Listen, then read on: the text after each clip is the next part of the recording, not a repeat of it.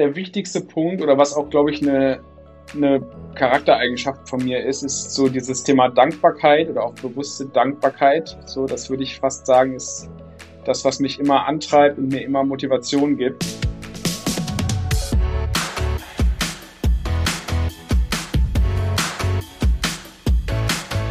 Der Lebensunternehmer-Podcast. Der Podcast für dein glückliches und selbstbestimmtes Leben mit Johannes Ellenberg.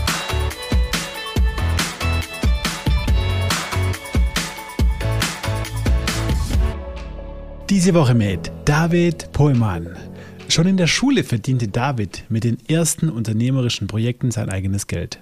Auch während seines dualen Studiums bei HP in Stuttgart ließ ihn der Gedanke nicht los, irgendwann mal selbst ein eigenes Unternehmen zu gründen. Nach seinem Studium und noch während seines ersten Jobs als festangestellter Account Manager in einem IT-Unternehmen gründete er zusammen mit einem Freund einen Onlinehandel für Textilien. Auf der Suche nach technischen Lösungen für sein Startup stieß er im Jahr 2015 auf Bilby, eine Lösung, die es Händlern einfacher macht, Bestellungen aus unterschiedlichen Absatzkanälen zu verwalten.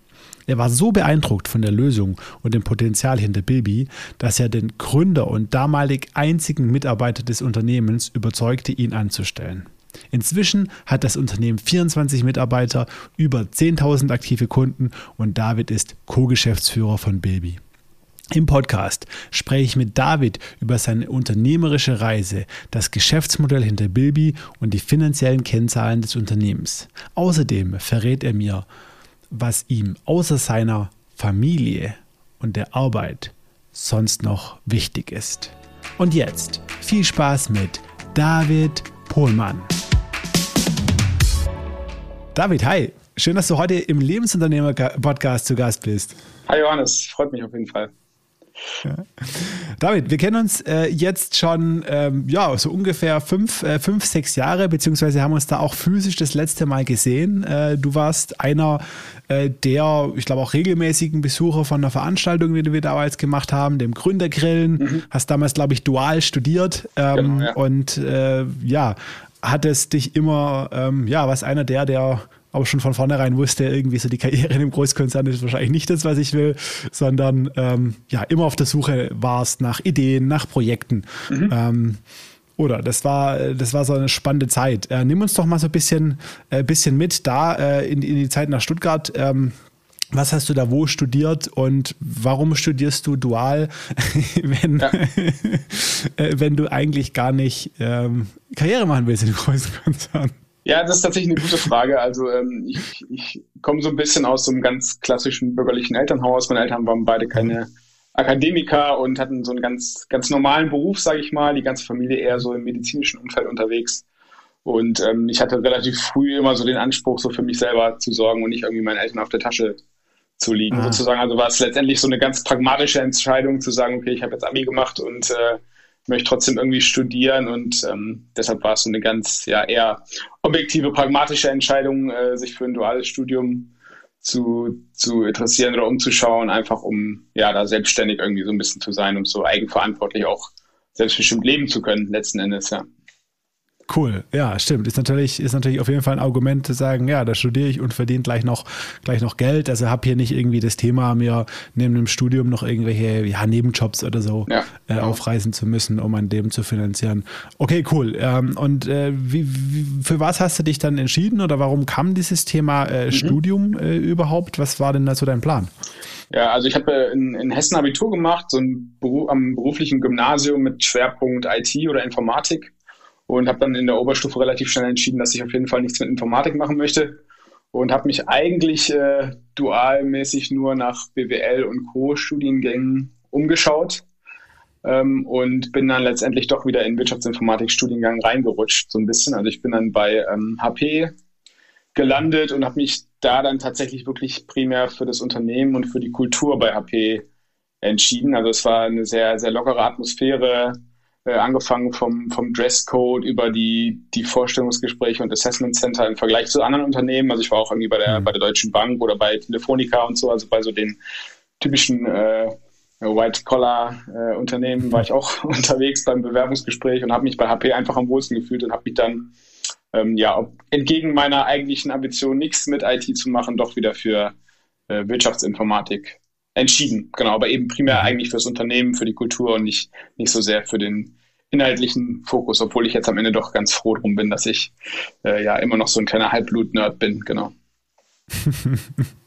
okay, das heißt, du hast letztendlich ja den Wirtschaftspart und den, den, technischen Part irgendwo im Studium abgedeckt. Was hast du dann bei, bei HP ähm, äh, gemacht? In was für einer Abteilung warst du da? Was hast du da ja. gelernt? Genau, also ich war relativ viel und relativ früh eigentlich in vertrieblichen Teams unterwegs, so in so den mhm. typischen großen Account-Management-Teams für die, ja, für die Stuttgarter Automotive-Szene, Bosch, Daimler und Co. sozusagen. Und haben, da haben wir so ganz klassischen Enterprise-Vertrieb eigentlich gemacht. Also auch so ein bisschen Bauchpinseln und irgendwie essen gehen und ja, so wie man sich, sich so ein bisschen auch vorstellt.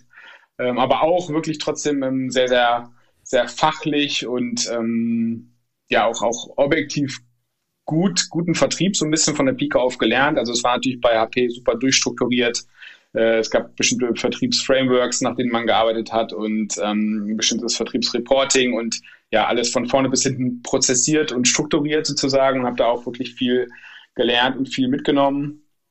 Und ähm, was da tatsächlich so ein bisschen auf der Strecke geblieben ist, würde ich jetzt so im Nachhinein sagen, ist so ein bisschen die, das, das Eigeninitiative, so das Eigenverantwortliche so. Also es war eben alles sehr, sehr mhm. stark vorgegeben ähm, und äh, auch eigene Ideen waren auch wenn die Kultur recht offen und, und frei war, trotzdem einfach nicht so, haben einfach nicht so Anklang gefunden und war einfach auch schwierig umzusetzen in so einem Unternehmen. Ja, also mhm. da, wo relativ viel von, von äh, Top-Down natürlich kam und auch von, von Amerika kam, äh, konnte man jetzt nicht irgendwie großartig da eigene äh, Projekte, eigene Ideen umsetzen. Genau, aber trotzdem so dieses Handwerkszeug ähm, hat man da natürlich ganz gut gelernt und ähm, da profitiere ich auf jeden Fall auch noch heute von.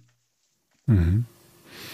Wann wurde dir denn zum ersten Mal klar, dass ähm, ja, du vermutlich nach deinem Studium nicht fest bei HW an, anfangen willst?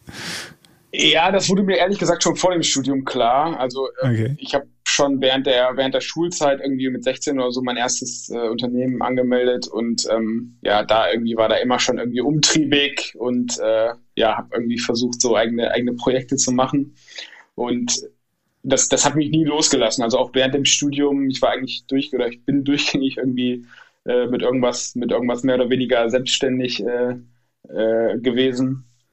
Und deshalb war das von Anfang an klar, okay, ich habe jetzt nicht vor, so wie ich es auch vielleicht von meinen Eltern kenne, die machen irgendwie eine Ausbildung bei einem Unternehmen und sind dann die nächsten 30 oder 40 Jahre bei dem Unternehmen.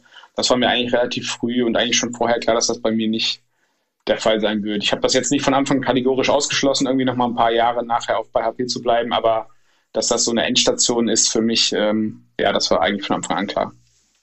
Mhm.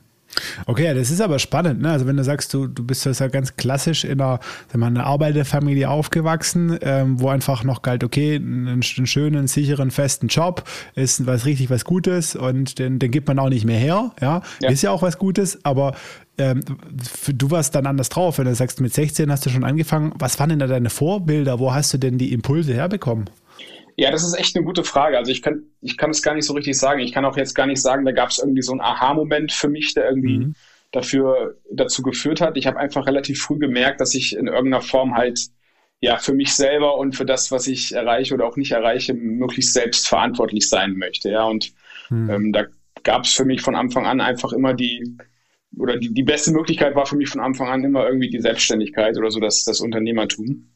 Und ähm, ja, so wie du schon sagst, das war für meine Eltern absolut ein rotes Tuch oder so für mein ganzes Umfeld eigentlich so ein, so ein rotes, rotes Tuch. Und äh, es ist jetzt auch nicht so, dass die mich irgendwie äh, großartig äh, motiviert hätten oder äh, Mut zugesprochen haben, irgendwie da was ja. zu machen. Ähm, während der Schulzeit war das ganz, ganz entspannt noch für die. Ja, das war für die halt auch so ein bisschen so ein Hobby-Ding ja. und das war es ja auch letztendlich. Und ähm, trotzdem haben die dann auch irgendwie gesehen, okay, er verdient sich doch sozusagen seine, seine Kinobesuche und seine, seine Roller und was weiß ich, verdient er sich irgendwie selber mit, seinem, mit seinen Unternehmungen.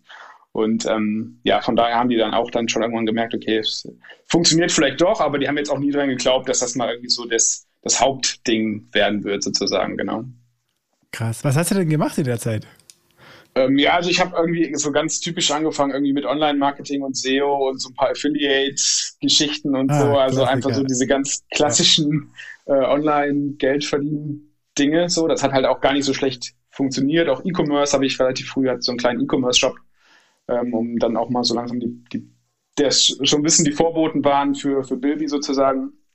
Und äh, ja, genau, so das Typische eigentlich, genau. Ja, ich so ein Onliner mit, mit Online-Dingen. Ja, okay. genau, genau, richtig. Also auch dann nach der Schule irgendwie im, im Keller gestanden und Pakete gepackt und weggeschickt und so. Und hier und da mal die Mutter mit eingespannt zum Pakete packen, genau. ja. ja. nice.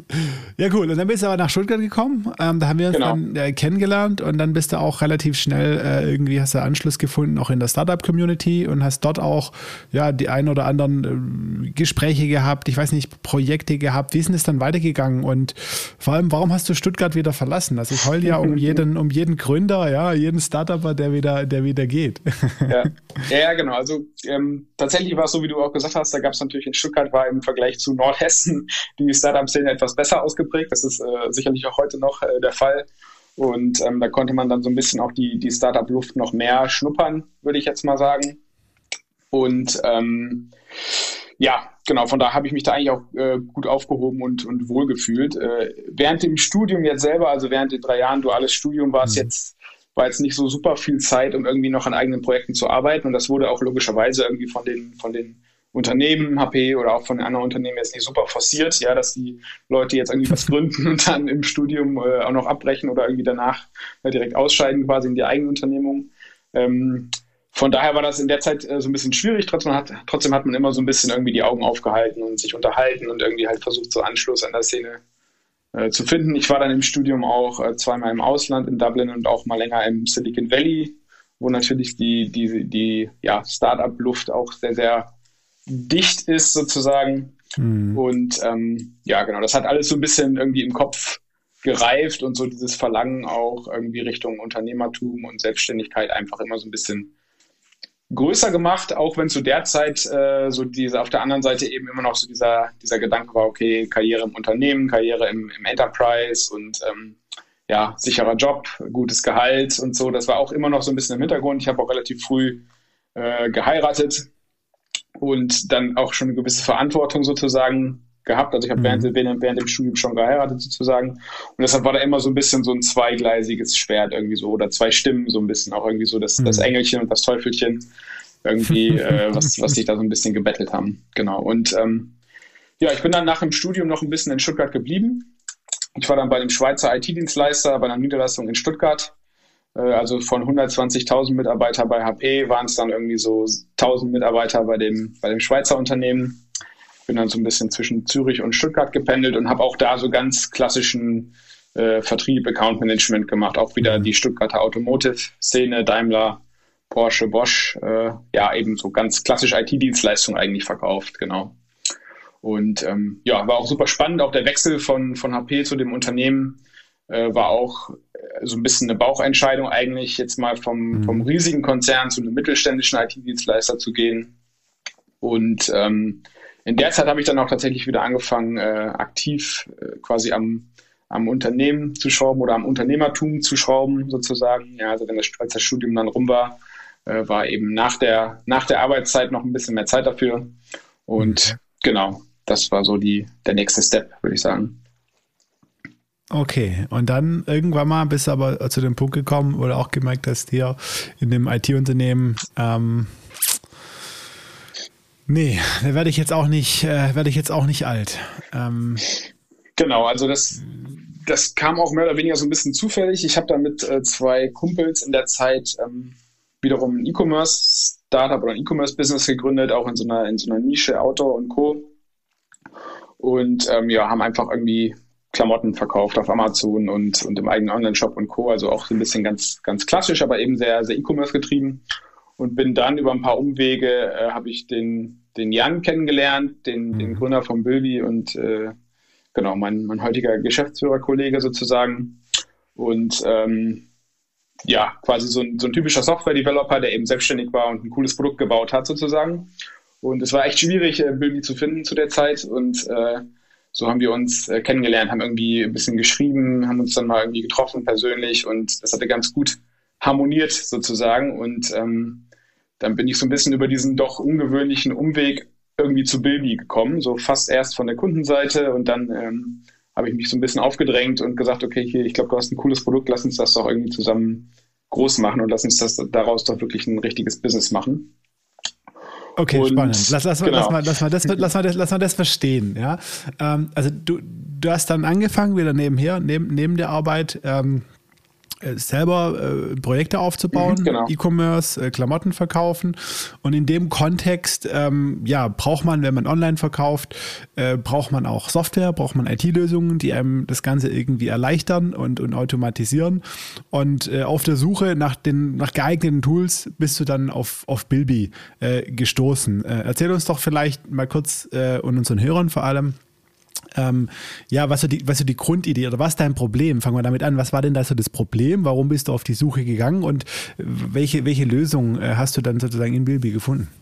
Ja, genau, ist ein guter Punkt. Ähm, also auf der einen Seite gibt es halt die, die ganzen Kanäle, sage ich jetzt mal. Ne? Also ich habe irgendwie einen Shop, der irgendwie mir, mir eine schöne Storefront bastelt, wo ich eben Verkäufe erzielen kann.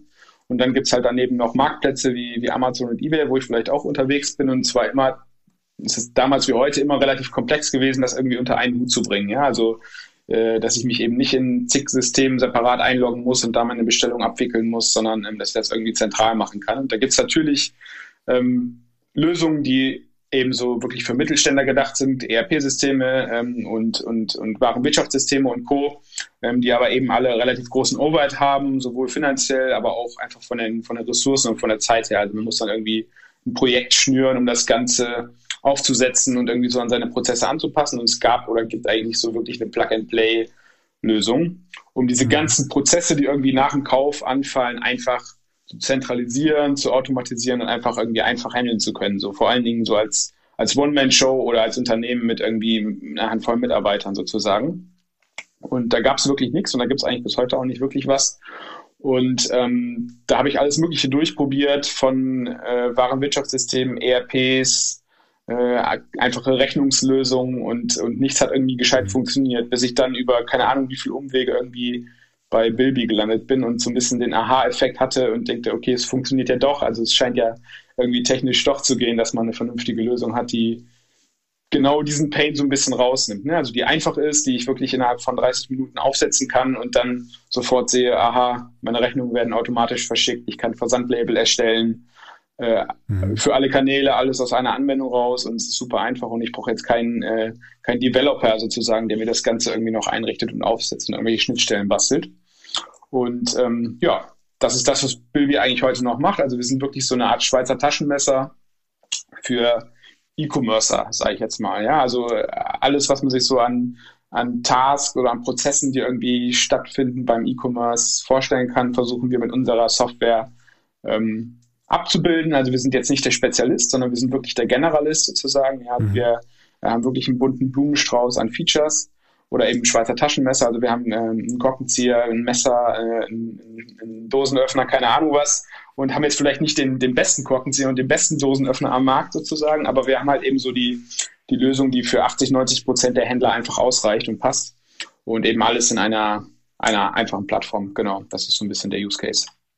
Mhm. Und auch, auch auf eine ganz bestimmte Zielgruppe letztendlich auch zugeschnitten. Ne? Also vielleicht kannst du auch noch so ein bisschen sagen, mhm. wer, was sind so die typischen Kunden, äh, ja. wann macht Babys so richtig Sinn? Genau, also die typischen Kunden sind wirklich äh, die von der, von der Größenordnung her jetzt, die haben jetzt meistens so unter zehn Mitarbeiter, also zwischen 0 und 10 Mitarbeiter.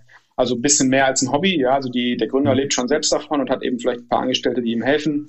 Und ansonsten sind so die typischen Unternehmen, die auch bei Höhle der Löwen oder so aufschlagen. Also die haben vielleicht irgendwie ein eigenes Produkt, eine eigene Marke entwickelt, ähm, die, die ganz gut ankommt und die jetzt irgendwie versuchen, ihre, ihren Vertrieb, ihren E-Commerce-Vertrieb in den Griff zu kriegen. Also ganz viele, die so ähm, Direct-to-Consumer-Geschichten machen. Mhm. Jetzt nicht den klassischen, äh, ich kaufe irgendwie Nike-Schuh für 50 und verkaufe für 60, sondern wirklich eher die, die halt ein eigenes Produkt haben, eine eigene Marke haben und sich da so sukzessive reinarbeiten und auch eher so die Machertypen, also jetzt nicht äh, oder, oder die Typen, wo eben halt der Unternehmer auch noch selber mal einen Karton packt und selber mal irgendwie mhm. am, äh, im Lager steht. So, das sind so die typischen Unternehmen, die eigentlich ganz gut zu uns passen. Genau, die Bandbreite ist leider noch ein bisschen größer. Also wir haben auf der einen Seite die, die eben doch nur ein Hobbyprojekt äh, haben mhm. sozusagen und auf der anderen Seite die, die irgendwie am Black Friday 200.000 Bestellungen äh, importieren sozusagen. Und die wollen wir okay. eigentlich, die wollen wir eigentlich beide nicht so richtig haben. Und ähm, äh, genau, aber das, das äh, passiert halt sozusagen. Unser, unser Sweet Spot liegt eher so in der Mitte, genau. In der Mitte, ja. Verstehe, okay, cool. Äh, und dann hast du es ja gerade schon gesagt, ne? also du warst selber auf der, auf der Suche nach einer Lösung, hast dein Baby gefunden, äh, schwer zu finden und dann hast du da irgendwie eine One-Man-Show gefunden. Ähm, äh, ein technisches Produkt, wie im Endeffekt ein klassischer Techniker und Ingenieur wahrscheinlich dann auch ein, ein, ein Produkt beschreibt, vermarktet. und, und, und, dann hast du irgendwie gedacht, Moment, ähm, ja, also das ist, das da hast du so ein Licht aufgegangen oder hast du so ein, so ein Potenzial gesehen. Und dann bist du selber aktiv geworden und hast praktisch gesagt, hey, hör mal zu, ähm, ne, ich will dich nicht, will ich nicht, ich will nicht nur Kunde sein, sondern ähm, ich habe da so ein paar Ideen, wie wir äh, da das Potenzial so richtig rausholen können aus deiner ja. Idee. Ja, genau, ziemlich, ziemlich gut zusammengefasst. Also ich habe mich dann tatsächlich auch so ein bisschen äh, aufgedrängt und der der Jan hat ähm, zu der Zeit eben überlegt, okay, soll ich jetzt irgendwie das Ganze so ein bisschen künstlich klein halten? Ich kann davon jetzt halbwegs mhm. leben oder äh, hole ich mir jetzt Verstärkung.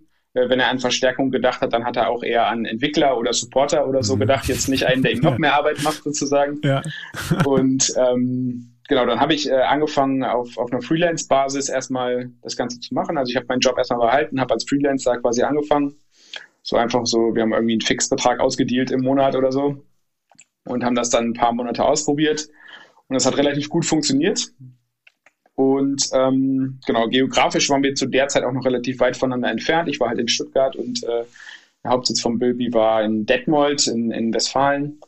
Aha. Und ähm, das war oder ist aber gar nicht so weit weg gewesen von meiner alten Heimat, wo ich jetzt auch wieder bin in Nordhessen. Das sind so 80 Kilometer Aha. ungefähr.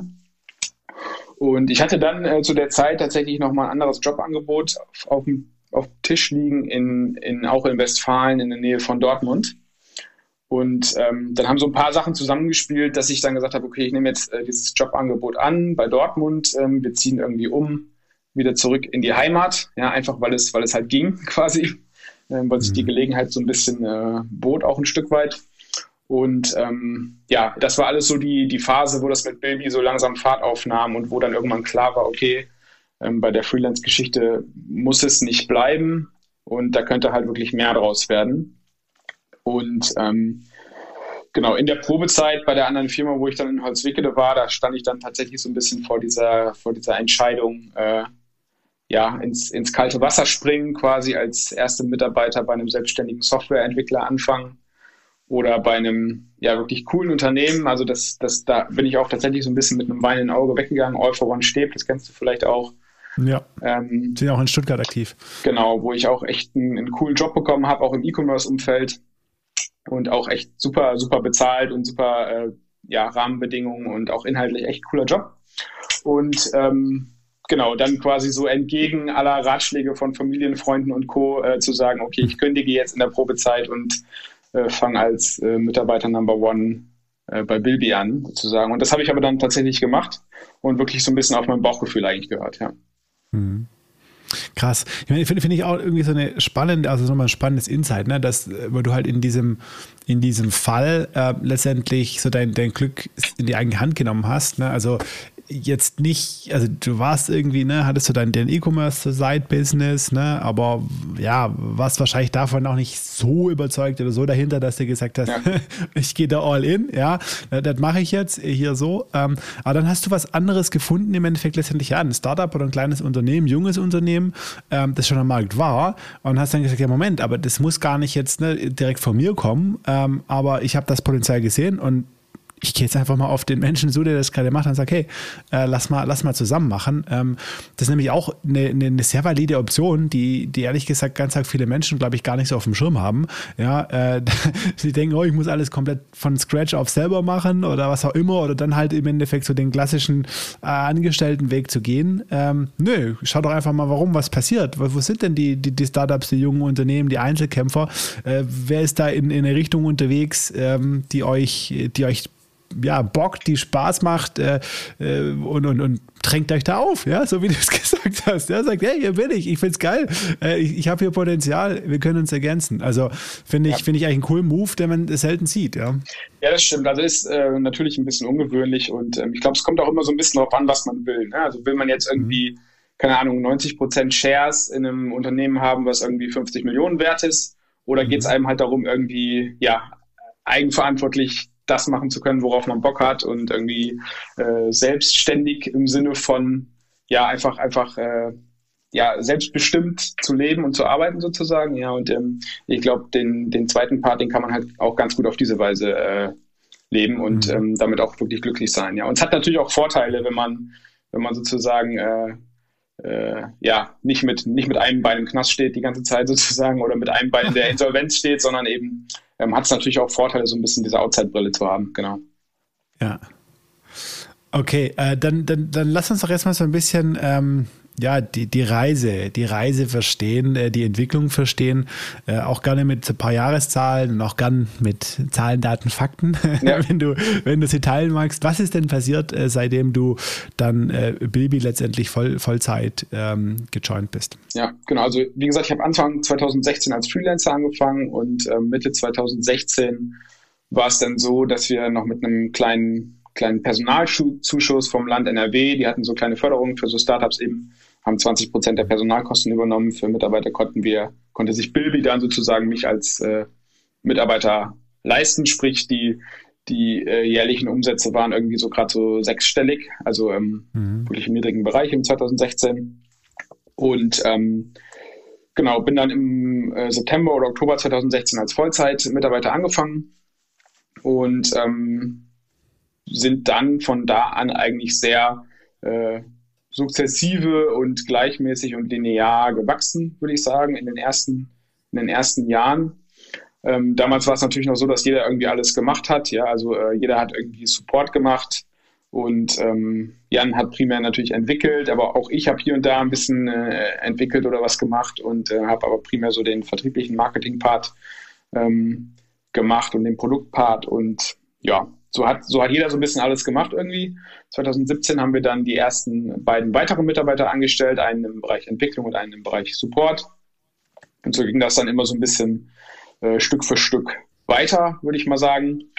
Und ähm, bis 2019 ähm, sind jedes Jahr irgendwie so zwei Mitarbeiter, glaube ich, dazugekommen. Wir waren dann 2019 äh, knapp zehn Leute. Ich glaube, neun waren es im Dezember 2019. Und wir haben uns im Sommer 2019 ähm, dann auch einfach nochmal so ein bisschen Gedanken gemacht, okay, wo soll die Reise denn überhaupt hingehen? Bis dahin war alles mhm. sehr, sehr, sehr, sehr opportunistisch und so von, wir leben so ein bisschen von heute auf morgen und es wächst so halbwegs und äh, wir kommen gut mit klar mhm. und es macht Spaß. Ähm, aber es gab nicht so richtig so einen so einen Masterplan, würde ich sagen. Mhm. Und ähm, genau, 2019 haben wir uns dann das erste Mal hingesetzt und überlegt, okay, wo soll die Reise denn wirklich hingehen? Ähm, äh, im Sinne vom, vom Produkt her einfach, aber auch im Sinne vom Unternehmen her. Was wollen wir denn für uns als Unternehmen? Was wollen wir für uns persönlich? Ähm, wie, wie sollen wir uns, wollen wir uns auch größenmäßig weiterentwickeln? Wie stehen wir zum Thema ähm, Investments von außen? Auch das war immer ein, ein, äh, ja, ein relevantes Thema. Wir sind von 2016 an immer profitabel gewachsen, also haben quasi das ausgegeben, was wir uns leisten konnten sozusagen und immer geschaut, dass ein bisschen was halt übrig bleibt und äh, genau, haben nie über unseren Verhältnissen gelebt, eigentlich typisch schwäbisch, würde ich jetzt mal sagen. und äh, genau, 2019 haben wir uns darüber einfach so ein bisschen tiefer Gedanken gemacht. Und ähm, dann war klar, wir wollen auf jeden Fall diese Unabhängigkeit behalten. Und trotzdem sehen wir darin schon ordentliches Potenzial und auch Potenzial, was sicherlich zu einem stärkeren Wachstum führt. Und wir haben auch gesagt, okay, wenn wir jetzt äh, weitermachen wollen und weiter in die, in die Richtung nach oben gehen wollen, dann müssen wir einfach dafür sorgen, dass Strukturen passen. Also wir haben uns dann das erste Mal über Teams Gedanken gemacht. Wir brauchen irgendwie eine Form von von, äh, ich sag jetzt mal, Führungskräften im Unternehmen, ja, mhm. auch wenn wir bis heute ein super unhierarchisches Unternehmen sind, trotzdem muss es halt irgendwie mhm. Struktur geben. Und wir kamen so ein bisschen weg von dieser jeder macht alles hinzu, es gibt immer mehr Spezialisten für irgendwelche bestimmten Bereiche und man hat auch so als, als Geschäftsführer nicht mehr alles vielleicht 100 Prozent im Blick und muss mhm. vielleicht auch hier und da mal so ein bisschen loslassen und auch mal andere irgendwie machen lassen, die vielleicht auch schlauer sind als einer selber. Und ähm, genau, dann hatten wir 2000, dann kam 2020 und äh, 2020 ähm, war natürlich ein super spezielles Jahr in jeglicher Hinsicht. Also wir hm. hatten ohnehin vor, in 2020 relativ stark zu wachsen, was so das Thema Personal und Co. betrifft. Ähm, aber auch äh, kam natürlich Corona sozusagen. Und äh, Corona hm. hat äh, dem E-Commerce sicherlich äh, sehr, sehr stark in die Karten gespielt sowohl was unsere bestehenden Nutzer betrifft, die auf jeden Fall mehr Umsatz gemacht haben, aber auch eben was neue Nutzer betrifft, also Unternehmen, die vorher irgendwie stationär unterwegs waren und jetzt irgendwie Hals über Kopf quasi schauen mussten, dass sie irgendwie ihre, ihre Produkte online äh, an den Mann bringen können. Und deshalb war das in jeglicher Hinsicht ein abgefahrenes Jahr auf jeden Fall. Und ganz am Anfang, als das, als das rauskam, auch mit Lockdown und Co., haben wir irgendwelche Worst-Case-Pläne geschmiedet, was machen wir, wenn wir in Kurzarbeit gehen müssen und mhm. äh, äh, welche Mitarbeiter können wir, müssen wir zuerst entlassen und so, wer hat mhm. Familie, wer hat nicht Familie und also haben da wirklich so Horrorszenarien uns ausgemalt. Und ähm, es kam dann tatsächlich alles anders ähm, natürlich und ähm, genau, es hat geboomt im E-Commerce und deshalb sind wir auch genauso gewachsen, wie wir es ursprünglich geplant haben oder eben noch ein bisschen mehr. Wir haben uns äh, dann von Ende 2019 auf Ende 2020 mehr als verdoppelt. Wir haben, glaube ich, 2020 13 Mitarbeiter eingestellt. Wow. Ähm, und, das heißt, äh, ihr seid jetzt so um die, um die 20, 25 Leute? Genau, wir sind jetzt 24, genau, davon ja. sind äh, 21, glaube ich, Vollzeit, genau. Und ähm, ja, es geht jetzt so weiter. Also wir haben schon auch äh, jetzt vor, uns nicht dieses Jahr wieder zu verdoppeln. Ja, also wir haben schon mhm. auch so ganz bewusst so ein bisschen die Handbremse auch diesbezüglich angezogen und gesagt, wir wollen uns jetzt erstmal auf unser, unser Team auch konzentrieren. Ja, dass das Team, was relativ neu ist oder relativ jung ist, sozusagen in der Form auch erstmal mhm. zusammenwächst und weil klarkommt. Wie gesagt, wir haben Teams gebildet, die es vorher nicht gab. Es gibt jetzt ähm, verschiedene Teams mit einem entsprechenden Teamlead im Unternehmen. Ähm, wir haben komplett auf Remote umgestellt äh, in, im, im, letzten Jahr und werden auch nicht, auch nach Corona nicht wieder zurück ins Büro gehen. Wir haben äh, wow. heute, heute ausgezogen sozusagen aus dem Büro, haben äh, alle Schreibtische Ach. und Co. eingelagert, genau, und ähm, haben auf 30-Stunden-Woche umgestellt. Also es war ein relativ äh, krasses Jahr. Okay, Jahr. what? 30 Stunden war. Das ist ja eine harte genau. Änderung, die ihr da jetzt gefahren habt. Genau, das war, genau, das waren wirklich harte Änderungen. Deshalb versuchen wir auch jetzt, dass so ein bisschen äh, Ruhe reinkommt, sozusagen. Ja. ja. also, dass sich das Team an alles gewöhnt, an die Remote-Arbeit gewöhnt, an, an die 30 Stunden gewöhnt, sozusagen. Und ähm, genau, das, das äh, ist jetzt, geht jetzt langsam so in ein bisschen ruhigeres Fahrwasser und ähm, dann wird es aber dieses Jahr auch weitergehen mit, mit neuen Mitarbeitern, ja, einfach weil ja, weil wir sie brauchen sozusagen, ja, und weil es, das, weil es das Wachstum eben hergibt, genau. Krass. Dann lass uns doch mal so ein bisschen über Zahlen, Daten, Fakten nochmal noch, noch, ja. mal sprechen. Ich, ich, vielleicht angefangen tatsächlich auch bei eurem Geschäftsmodell, mhm. was ja eurer, eurer Zielgruppe sehr äh, zuvorkommt oder entgegenkommt und, ähm, und auch irgendwo super clever ist. Ne? Also da denkt man ja erst, wenn man das so sieht, ja, okay, wie verdient ihr überhaupt Geld? Aber vielleicht löst ihr das mal auf, ja? Ja, Genau, also wir kommen, ähm, oder da muss ich vielleicht auch die Schleife noch ein bisschen größer drehen, vor mir mhm. und vor der Bilby GmbH sozusagen war das der Vorläufer von Bilby wirklich so ein Community äh, Tool, wenn man so will. Ja, das war ganz am Anfang sogar for free und dann irgendwann hat es mal super wenig gekostet und ähm, das ist so ein bisschen die Historie. Mhm. Und ähm, von Anfang an war das Pricing bei Bilby immer Pay-per-Use. Das heißt, wenn jemand irgendwie viel mhm. verkauft hat, dann muss der mehr bezahlen. Wenn jemand wenig verkauft hat oder gar nichts verkauft hat, muss der Umständen ja. auch gar nichts ähm, bezahlen. Einfach, das war wirklich so ein bisschen auch den Nutzern geschuldet, ja, weil die auch immer äh, gesagt haben, okay, E-Commerce kann es mal gut laufen, kann es mal schlecht laufen. Mhm. Es gibt mhm. irgendwie Weihnachtsgeschäft, dann läuft es gut, dann gibt es irgendwie ein Sommerloch, dann läuft es nicht so gut oder ich habe Saisonartikel oder so. Deshalb war von immer, von, von Anfang an so dieser Gedanke, okay, wir wollen das irgendwie fair machen und ähm, äh, uns da so ein bisschen an so einem Pay-per-Use-Pricing orientieren sozusagen. Und ähm, so war es erstmal auch, als ich angefangen habe. Und ähm, das ist uns dann irgendwann natürlich auf die Füße gefallen. Also als wir eben weggekommen sind von dieser Mikro-Hobby-Unternehmerschiene hin zu ernsthaften E-Commerce-Businesses, ähm, die dann plötzlich äh, ja einfach aufgrund des, des Preismodells super wenig bezahlt haben, äh, aber irgendwie Millionen Umsätze gemacht haben sozusagen im Monat, äh, ist uns das irgendwann auf die Füße gefallen. Und nicht nur, weil wir gesagt haben, okay, es ist jetzt irgendwie unfair, sondern natürlich belasten solche Unternehmen das, das System, den Support und so auch unverhältnismäßig ja. hoch. Ja. ja. Und ähm, dann haben wir irgendwann 2018, glaube ich, ähm, gesagt, okay, wir müssen jetzt da so ein bisschen so einen Deckel draufschieben. Also wir hatten, aber wir haben auch so ein ähm, Limit quasi, vielleicht auch für die Zuhörer. Ähm, das heißt, es ist zwar ein Pay-per-Use-Pricing, man bezahlt pro Bestellung. Das Ganze war und ist aber nach oben gedeckelt gewesen sozusagen. Also ähm, Pay-per-Use mhm. ja, aber eben nur bis zu einem bestimmten Punkt. Ab dann habe ich einfach nicht mehr mehr bezahlt.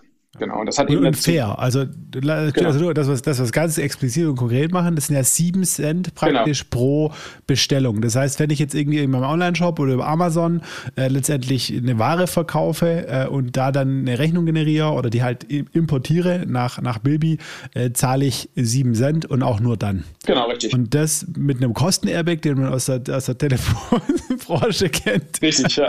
ja äh, bei, bei 39 Euro im, äh, im Monat. Genau. So. Ja. Richtig.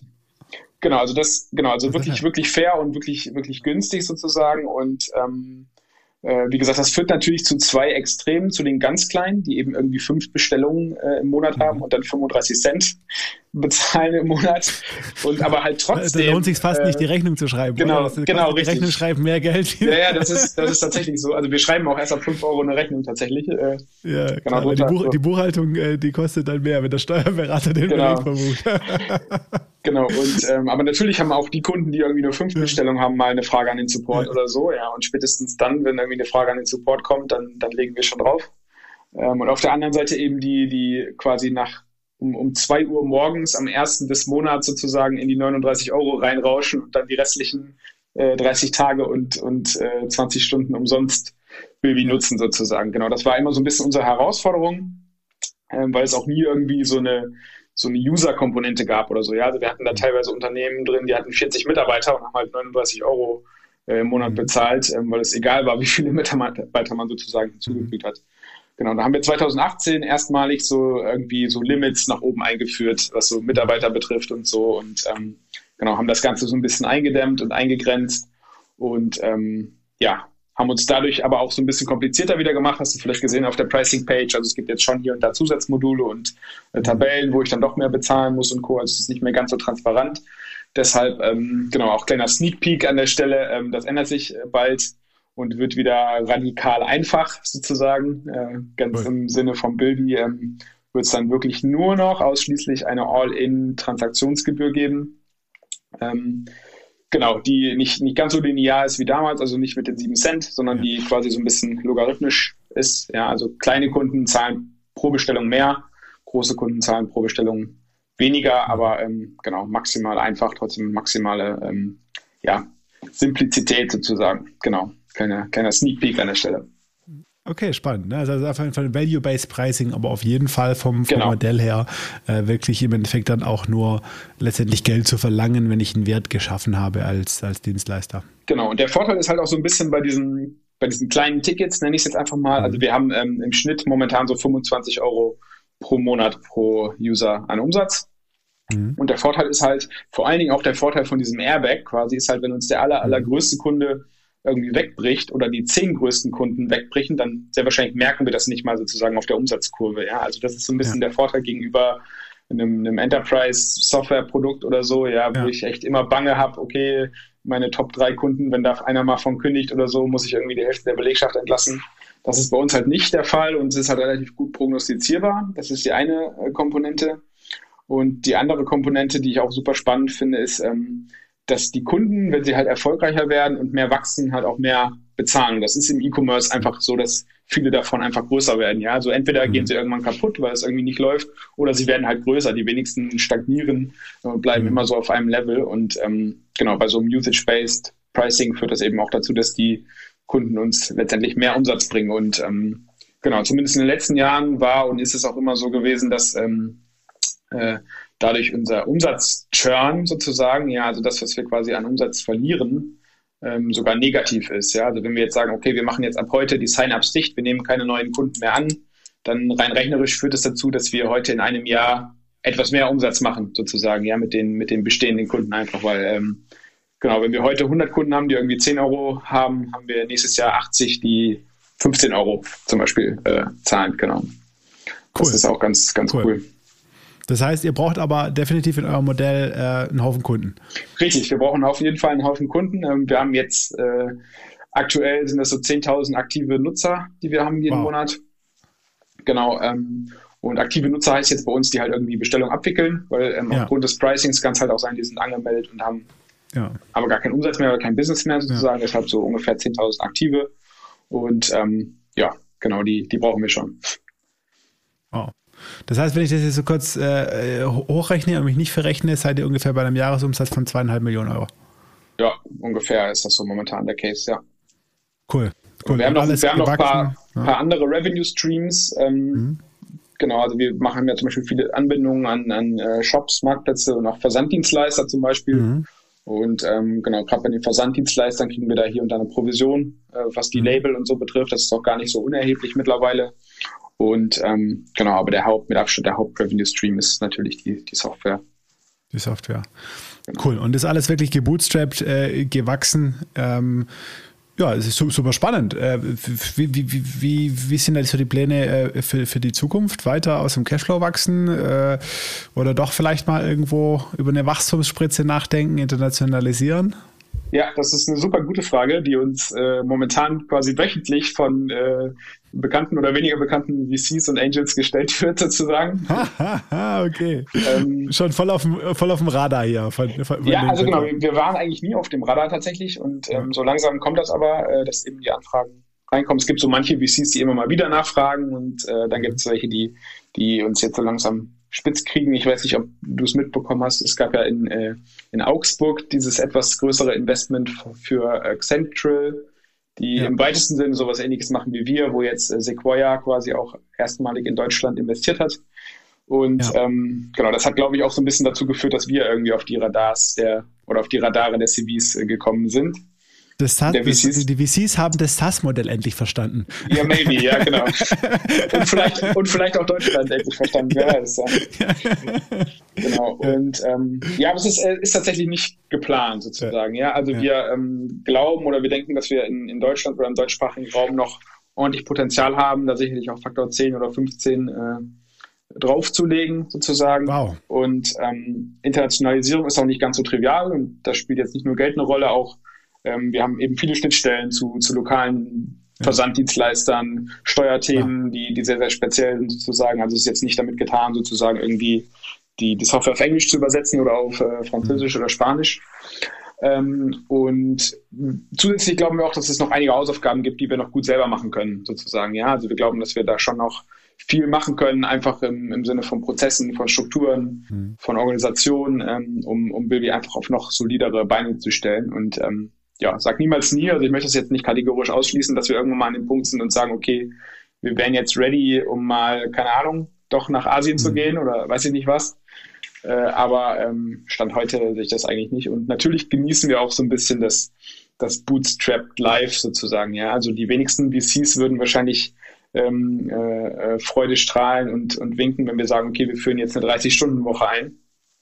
Oder wir ähm, äh, definieren jetzt als Top-KPI vom Unternehmen die, die Mitarbeiterzufriedenheit zum Beispiel, ja, über der okay. oder gleich hoch mit der Kundenzufriedenheit zum Beispiel. Ja, das sind halt so Sachen, die man sich als Bootstrap-Unternehmen ganz gut erlauben kann und ähm, mhm. ja, eben da nicht so richtig rechenschaftsschuldig ist. Mhm. Genau. Cool. Ja, ich meine auch eine to tolle luxuriöse Situation, wenn man, wenn man kann und nicht muss. Ne? Genau, also, ja. Das ist so, ja, spannend. Ähm, bist, bist, du eigentlich beteiligt jetzt im Unternehmen oder bist du noch ähm, klassisch angestellt? Genau, ich bin klassisch angestellt. Wir haben ähm, Virtual Stock Options, mhm. Ähm, genau, für einige der, der ersten Mitarbeiter sozusagen. Genau, aber ansonsten bin ich wirklich klassisch angestellter Geschäftsführer, wenn man so will. Ja. Mhm. Wie genau. war das? Weil das ist ja auch immer so ein spannender, spannender Punkt. Ähm, wie war das am Anfang, als du dann fest gejoint bist und ja auch dann einen spannenden Job aufgegeben hast und so? Äh, wie war denn da so, so, so, das Gespräch? War das sofort klar für euch, wie es laufen soll? Oder hattet ihr da, ja, gab es eine Phase, wo ihr da wirklich auch in der Diskussion wart miteinander enger? Ja. Nee, in der Diskussion waren wir da eigentlich nicht, nicht wirklich miteinander. Also wir haben da schon relativ ähnliche Vorstellungen gehabt und ich habe halt auch was muss man auch dazu sagen, natürlich einen Vertrauensvorschuss bekommen, sozusagen. Ja, also nicht nur für mich war der Schritt natürlich krass, auch für äh, quasi jemand anderen, den ersten Vollzeitmitarbeiter einzustellen und quasi irgendwie äh, über den Daumen gepeilt die Hälfte von dem, was monatlich reinkommt, wieder abzugeben, sozusagen. Ja, also auch das ist ja nicht äh, ganz so trivial. Und ich denke, also jetzt mittlerweile denken wir, hat es sich für beide, glaube ich, einfach gelohnt, sozusagen. Ja, also nicht ähm, nicht nur finanziell, auch in jeglicher anderen Hinsicht hat sich glaube ich, gelohnt. Und ähm, von daher passt das ganz gut. Ja, also ähm, genau, eine gewisse, gewisse Beteiligung über so virtuelle Optionen war mir schon auch mhm. irgendwie, irgendwie wichtig. Auch eben nicht nur für mich wichtig, auch für, mhm. für Mitarbeiter. Und ähm, genau, würde ich jetzt auch nicht ausschließen, dass wir das Ganze nicht nochmal ausbauen, irgendwie auf, auf mhm. alle Mitarbeiter oder auf zukünftige Mitarbeiter oder so. Mhm. Ähm, ist ja eh, glaube ich, so ein, so ein heißes Thema momentan in Deutschland unter dem mhm. ESOP, ASAP Stichwort. äh, genau, von daher mal schauen. Aber nee, da waren wir eigentlich immer so ganz gut d'accord, würde ich sagen.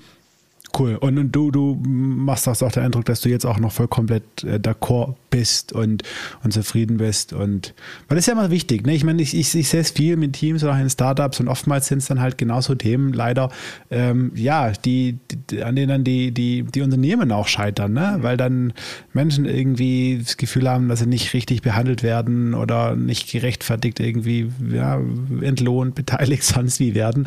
Äh, aber da habt ihr beiden einen guten Weg gefunden und du bist auch happy. Ja, genau, auf jeden Fall. Wir haben einen guten Weg gefunden, einen guten Draht. Und was mir ähm, tatsächlich auch noch, noch wichtiger oder zumindest genauso wichtig ist, ist tatsächlich so diese unternehmerische Freiheit, die ich habe, sozusagen. Mhm. Also ja. was das betrifft, was so mein Handeln und Tun betrifft, da ist es so, als würde ich quasi ja. 100% Gesellschafter sozusagen von, von Bilby sein. Ja, also ich kann da wirklich frei agieren und ähm, mich auch irgendwie ein Stück weit entfalten. Und das ist äh, mir wirklich auch viel wert, muss ich sagen, ja. Ja.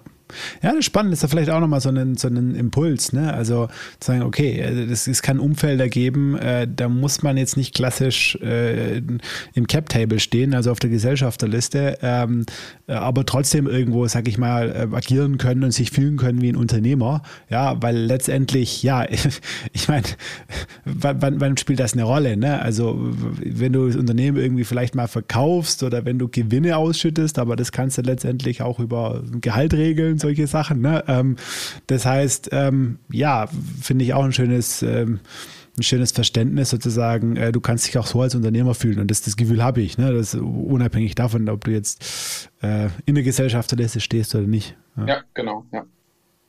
ja. Cool. Äh, das ist definitiv eine, eine super spannende Geschichte, äh, David. Äh, lass uns noch mal so ein bisschen ähm, bisschen dich besser verstehen. Ähm, äh, jetzt so in, in äh, rück, rückblickend, äh, gibt es da, ähm, mit Sicherheit gibt es die, aber fallen dir so ein, zwei Punkte ein, Fehler ein, die du, die du gemacht hast, ähm, wo du viel lernen durftest von?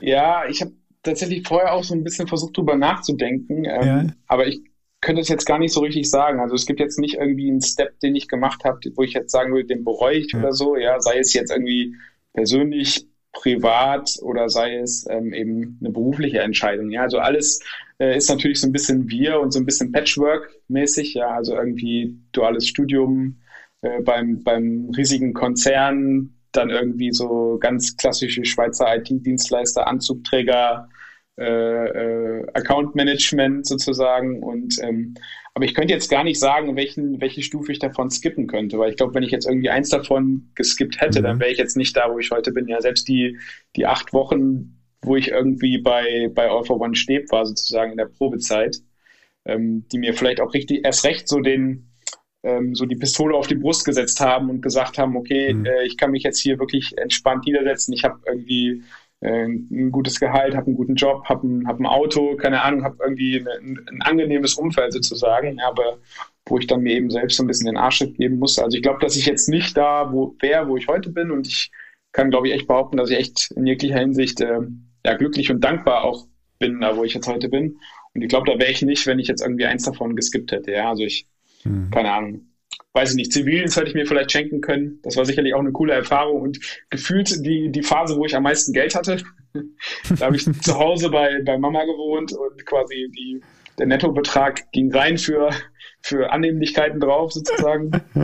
Und ähm, ja, genau, aber auch das, äh, also ich war da jetzt irgendwie so im, im, im Fahrdienst beim Roten Kreuz. Äh, auch das ähm, hat mir jetzt irgendwie nicht geschadet, ja. Also und das halbe Jahr, ich glaube jetzt nicht, dass irgendwie da äh, groß was verloren gegangen ist, ja. Mhm. Cool. Wie, wie, wie, wie strukturierst du deinen Tag? Also ich meine, ihr habt jetzt komplett auf, auf Remote umgestellt. Ähm, klar, jetzt eh Homeoffice mit Corona wahrscheinlich auch so gehabt. Ähm, ja, was, wie, wie, wie, wie strukturierst du denn? Hast du, hast du Routinen? Ähm, wie, kriegst du, wie kriegst du deine Dinge äh, geschafft?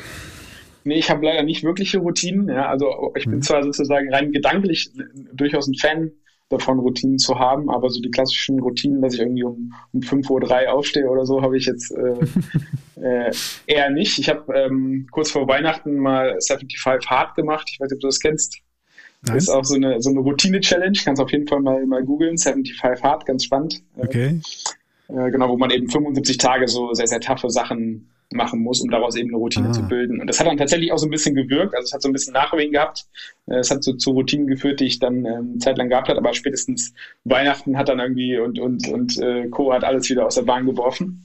Ähm, ansonsten die einzige Routine oder eine Routine, die ich wirklich relativ fest habe, ist, dass ich äh, morgens quasi, bevor ich anfange zu arbeiten, ja. Ähm, eine, ja schon so ein, zwei Stunden irgendwie mit meinem Sohn verbringe, sozusagen.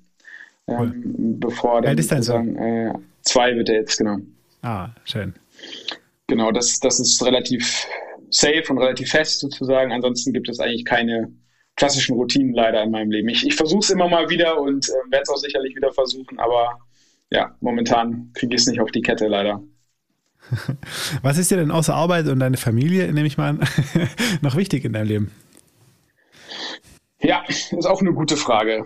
Eine sehr gute Frage sozusagen. Also ich glaube, viel, viel mehr gibt es da eigentlich gar nicht so. Ja, also ähm, äh, Familie steht sicherlich irgendwie an Nummer eins und ähm, ich versuche das auch immer gut irgendwie mit, mit der Arbeit über einen, einen Hut zu kriegen und ich glaube, mir gelingt das auch eigentlich gut. Ja, also und ich bin jetzt nicht der, der Work-Life-Balance-Fanatiker, muss ich mhm. auch äh, dazu sagen. Ja, also ich bin eher der Typ, der sagt, ähm, äh, auch wenn ich irgendwie, keine Ahnung, an der Ostsee bin und mal da eine Woche im Urlaub bin, bin ich eher der Typ, der sagt, okay, es tut mir nicht und meiner Familie nicht weh, wenn ich irgendwie mal kurz in die E-Mails reinschaue. Ähm, dafür bin ich dann am Tag nach dem Urlaub auch äh, immer noch entspannt und habe nicht irgendwie ein ultra langes E-Mail-Postfach, irgendwie was dann abgearbeitet werden will und der Urlaub ist passé sozusagen.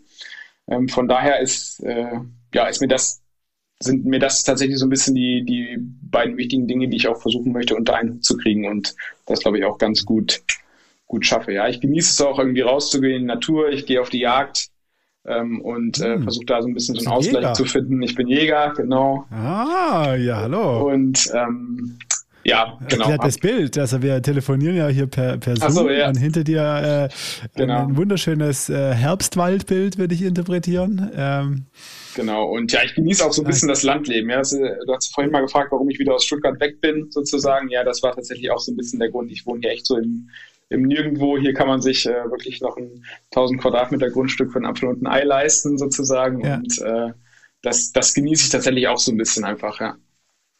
Ja.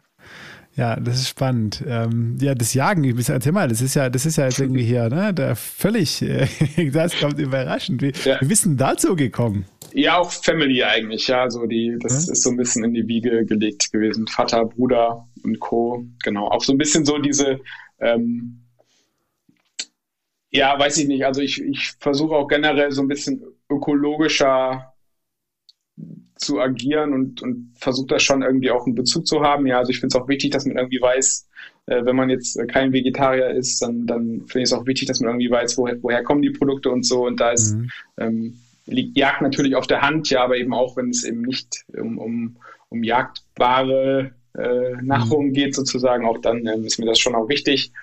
Und ähm, ja, genau, das, das ist einfach so ein guter Ausgleich so. Also sonst eben zu der ganzen Tag irgendwie am PC vom Büro und äh, das, das Halbblut äh, ähm, das kann man da ganz gut abschalten, wenn man einfach mal irgendwie zwei Stunden ohne was zu sagen, ohne äh, Handy, Empfang und Co. im Wald sitzt, genau.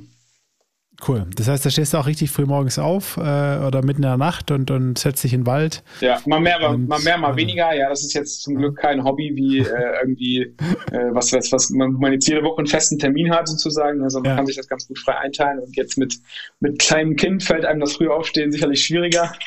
Und ähm, ja, genau, aber prinzipiell machen wir das genauso, ja. Cool. Cool. Hast du irgendeine bestimmte Philosophie, ähm, der, du, der du folgst in deinem Leben? Bist du ein spiritueller Mensch? Wo lässt du dich, äh, du hast gerade erwähnt, Ökologie ist ja irgendwo wichtig, nachhaltig.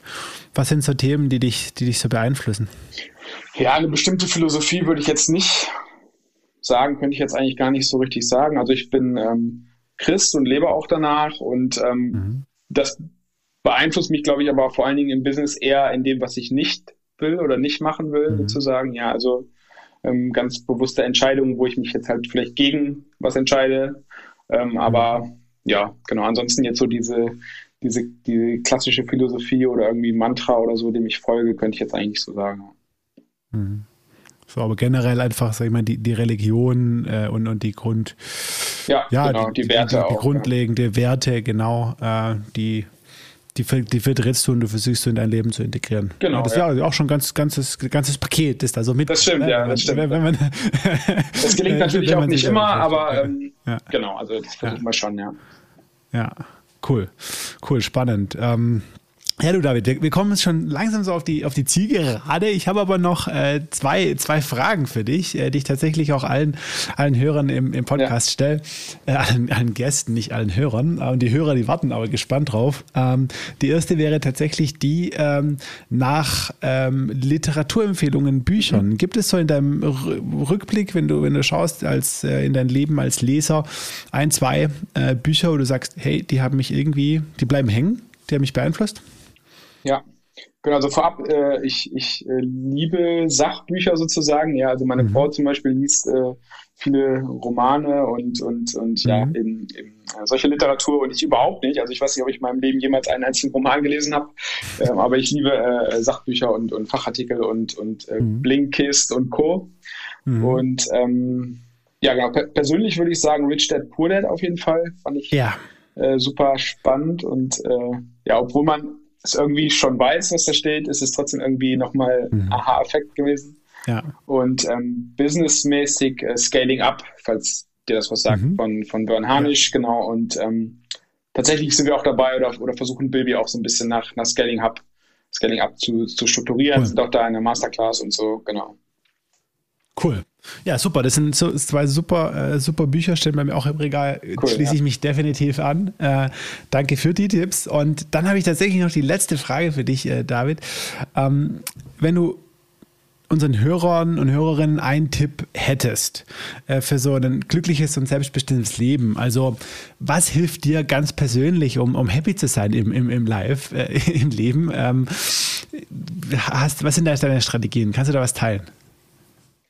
Ja, also ich glaube, der, der wichtigste Punkt oder was auch, glaube ich, eine, eine Charaktereigenschaft von mir ist, ist so dieses Thema Dankbarkeit oder auch bewusste Dankbarkeit. So, das würde ich fast sagen, ist das, was mich immer antreibt und mir immer Motivation gibt, sozusagen. Mhm. Und ähm, also ich bin immer der Typ, der irgendwie das, wo das Glas halb voll ist und immer optimistisch ist und ähm, ja auch trotzdem versucht, so in den kleinen Dingen dankbar zu sein, ja. Und ähm, Natürlich jetzt momentan läuft es auch äh, einfach ganz gut, so in jeglicher Hinsicht, ja, aber es gab auch andere Zeiten. Also ich hatte auch schon irgendwie ähm, ziemlich krasse Schicksalsschläge und so im, im Leben und ähm, so dieses Thema Dankbarkeit eben auch für, für kleine Sachen und sich mal bewusst Zeit zu nehmen, ähm, wofür ich irgendwie dankbar sein kann, das ist schon was, was ich auch versuche und ähm, ja, was ich auch immer mal wieder versuche, in so eine, in so eine Routine mit einzubauen, ja, also dass ich eben dann doch sage, okay, ja, mal bewusst morgens irgendwie Zeit nehme und zu sagen, okay, wofür bin ich denn dankbar oder wofür kann ich heute dankbar sein, genau.